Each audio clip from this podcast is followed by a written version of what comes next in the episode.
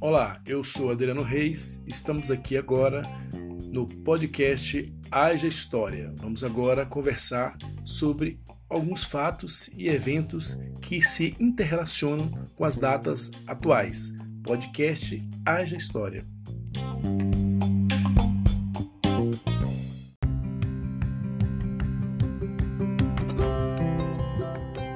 Este episódio tem como objetivo apresentar algumas informações acerca de Getúlio Vargas, que no dia 24 de agosto completa 66 anos do seu suicídio, ato que mudou a história do Brasil. Uns criticavam, mas a maioria do povo o admirava.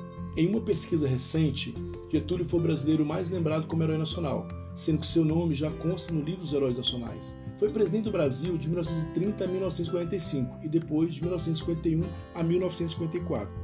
Foi um dos líderes da Revolução de 1930, que pôs fim à República Velha, aquela do café com leite das oligarquias rurais. O Brasil, antes de Getúlio, era um grande latifúndio, e as suas transformações construíram as bases do país rumo ao desenvolvimento urbano e ao Brasil moderno de hoje.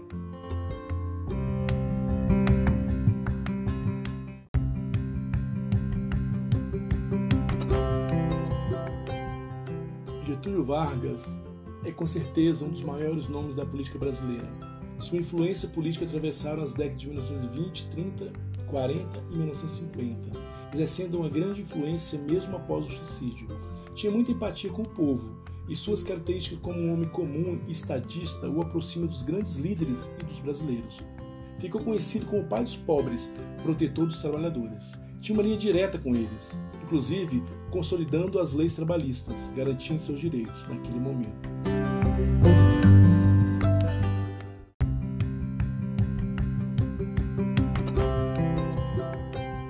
A legislação trabalhista foi inspirada nos movimentos e nas demandas dos sindicalistas brasileiros.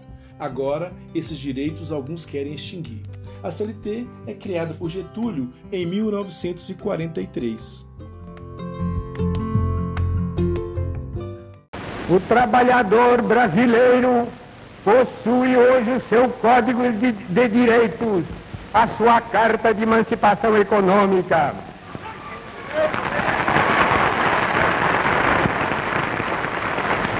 Ele sabe perfeitamente o que isso vale.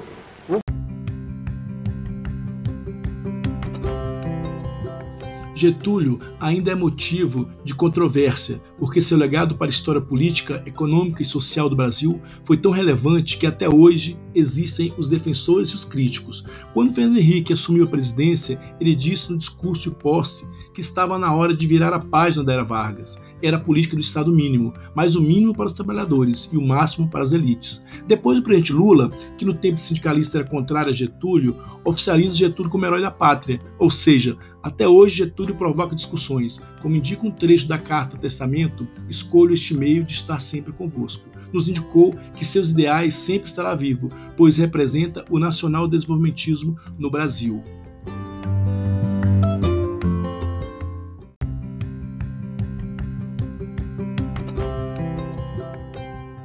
Getúlio fundou o Brasil moderno nos direitos políticos, como voto feminino e secreto. Também incentivou um orgulho nacional, o samba. No campo econômico, Vargas criou as bases que sustentaram e pode voltar a sustentar a industrialização do país, com grandes empresas estatais como a CSN, a Vale do Rio Doce e a Petrobras. Eu já votei o meu, não vai votar, já enfeitei o meu faz enfeitar o sorriso do velhinho, faz a gente se animar. O sorriso do velhinho faz a gente se animar. Oi,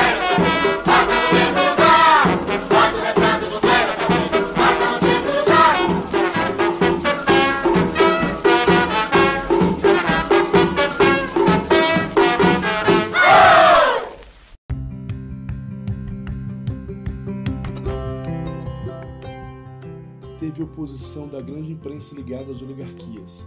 Quando chegou ao poder, 65% da economia nacional era o café. enfrentou os atrasos em todos os setores fundamentais e soube modernizar os setores energéticos, da industrialização, educação em todos os níveis, da soberania nacional. Soube se reinventar nas diversas fases políticas de sua carreira, buscando a comunicação direta com o povo. Era muito ligado aos artistas, sempre preocupado em valorizar a cultura brasileira, desde Vila Lobos até apoiar a escola de samba.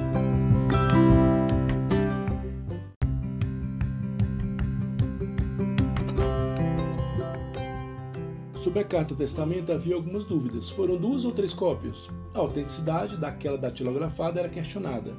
Mas essa celeuma, acredito que foi encerrada. Já se sabe que ele entregou a carta testamento para João Goulart, que tinha uma relação muito pessoal com ele. Getúlio entrega a carta para ser lida em São Borja, pois acreditava que poderiam destruir a carta testamento depois de morto. Mas a carta se tornou pública com a Rádio Nacional. Quem conta essa história é João Vicente Goulart Filho, o filho de Jango. João Vicente, Conte sobre a carta.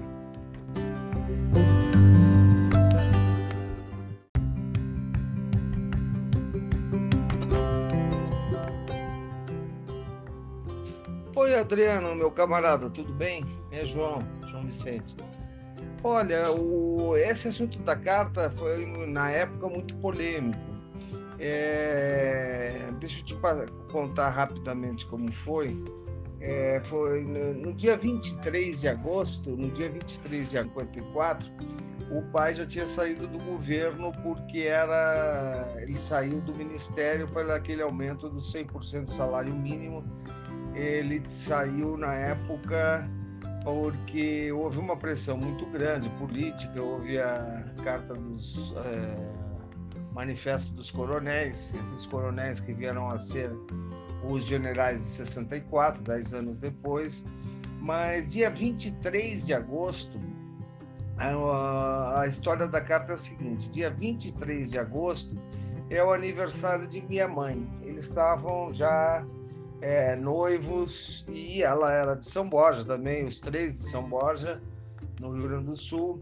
E o pai sempre manteve com ele uma, uma amizade profunda, porque o Getúlio e o Coronel Vicente, pai de meu pai, o meu avô naquele então, ele, ele era um dos coronéis é, provisórios daquelas, daquelas revoluções do Rio Grande do Sul, de Chimango e Maragato, e daí que surge a grande amizade. Quando o Getúlio é, esteve no Itu, em, em 45, ele foi para o alto exílio, vamos dizer assim, o pai começou a vida política ali, criaram o PTB e o PSB, PSD na época, aliás, é, Getúlio e o pai foi o grande articulador do, do ele voltará. isso acontece só em 50, mas é, aí 54 o pai cai, mas manteve, né, um, um uma relação de dentro de casa, tomar chimarrão e tal, sempre no palácio lá das é, lá no Catete. E esse dia o Getúlio chama o meu pai, dia 23, pai leva a mãe, inclusive, para para ficar lá e tal. São Borja na época era uma cidade bem pequena, todas as famílias se conheciam e tal. E aí o Getúlio, no dia do uh, dia 23, ele pede para o pai, ele entrega o envelope e, e pede para o pai ir para São Borja é, ler essa carta. Só que é, pede para ele não abrir no caminho. Então o, o pai tá, mas o pai não, não, não, sabia do que que era, ele já tinha saído do governo, pediu para ir para São Borja talvez esperasse que ele fosse para lá de novo para resistir e tal, mas essa carta é, não foi lida pelo pai na época porque tinha duas cópias. Ele deu uma para o pai e a outra ele deixou é, junto com ele pelas dúvidas que ele tivesse que usá-la, ou seja, se, se ele decidisse é, naquela no outro dia não deixar como ele como ele disse que não deixaria o palácio é, só morto ele deixaria o governo.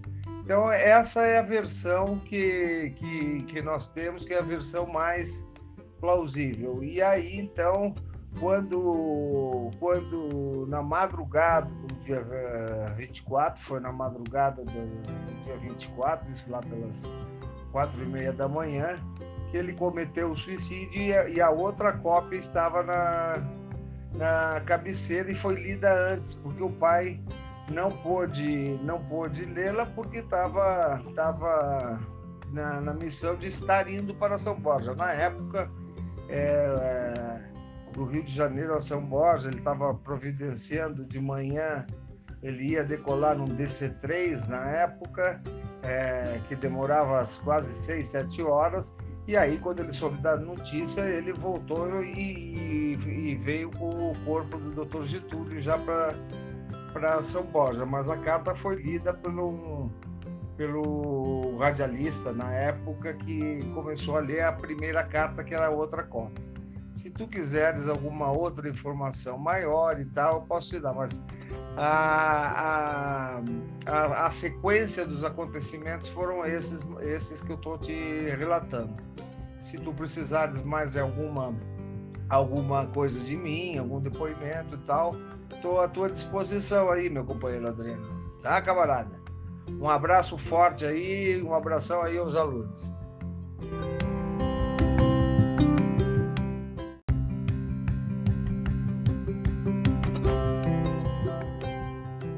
estamos falando tanto nessa carta, testamento, quero apresentar trechos dela com a narração de Silvino Neto, arquivado no fundo da Agência Nacional do Arquivo Nacional.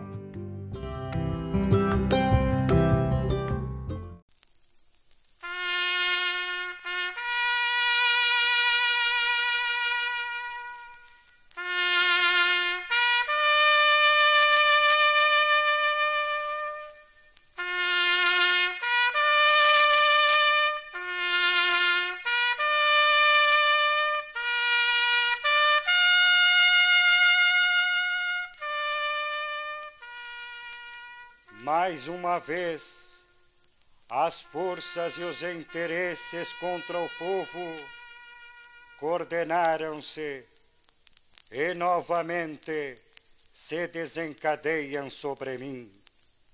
Não me acusam, insultam, não me combatem, caluniam e não me dão o direito de defesa precisam sufocar a minha voz e impedir a minha ação para que eu não continue a defender, como sempre defendi, o povo e principalmente os humildes. Sigo o destino que me é imposto depois de decênios de domínio e expoliação dos grupos econômicos e financeiros internacionais, fiz-me chefe de uma revolução e venci. Iniciei o trabalho de libertação e instaurei o regime de liberdade social. Tive de renunciar. Voltei ao governo nos braços do povo. A campanha subterrânea dos grupos internacionais aliou-se às dos grupos nacionais revoltados contra o regime de garantia do trabalho. Não querem que o trabalhador seja livre. Não querem que o povo seja independente. Assumi o governo dentro da espiral inflacionária que destruía os valores de trabalho. Os lucros das empresas estrangeiras alcançavam até 500% ao ano. Tenho lutado mês a mês, dia a dia, hora a hora, resistindo a uma pressão constante, incessante, tudo suportando em silêncio, tudo esquecendo, renunciando a mim mesmo para defender o povo que agora se queda desamparado. Nada mais vos posso dar a não ser meu sangue. Se as aves de rapina querem o sangue de alguém, querem continuar sugando o povo brasileiro, eu ofereço em holocausto a minha vida. Mas esse povo de quem fui escravo não mais será escravo de ninguém. Meu sacrifício ficará para sempre em sua alma, e meu sangue será o preço do seu resgate. Lutei contra a expoliação do Brasil. Lutei contra a expoliação do povo tenho lutado de peito aberto. O ódio, as infâmias, a calúnia não abateram meu ânimo. Eu vos dei a minha vida, agora ofereço a minha morte. Nada receio, serenamente dou o primeiro passo no caminho da eternidade e saio da vida para entrar na história.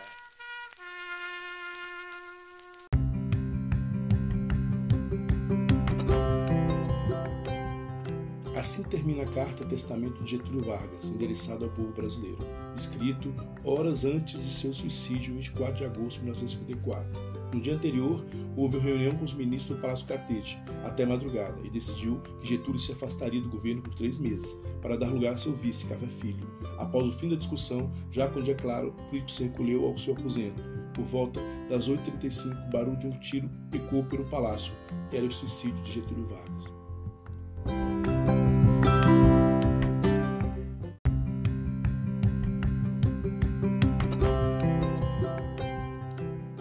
Atentado contra seu principal opositor, Carlos Lacerda, que era conhecido como Corvo, foi estopim para seu enfraquecimento político. Getúlio sabia que esse tiro que acertou Lacerda no pé tinha o atingido pelas costas, pois não arquitetou o ato, mas seria responsabilizado pelo fato, e com esse ato retardou em 10 anos o golpe militar contra o povo brasileiro, que foi concretizado em 1 de abril de 1964. Entre os defeitos e virtudes, as virtudes ganham amplamente, e a paixão por Getúlio se foi com o tempo, mas sua obra permanece, pois colocou o direito público acima do privado, oferecendo sua vida por isso. Quando o Brasil entender por que Getúlio Vargas morreu, nossa identidade nacional estará completa.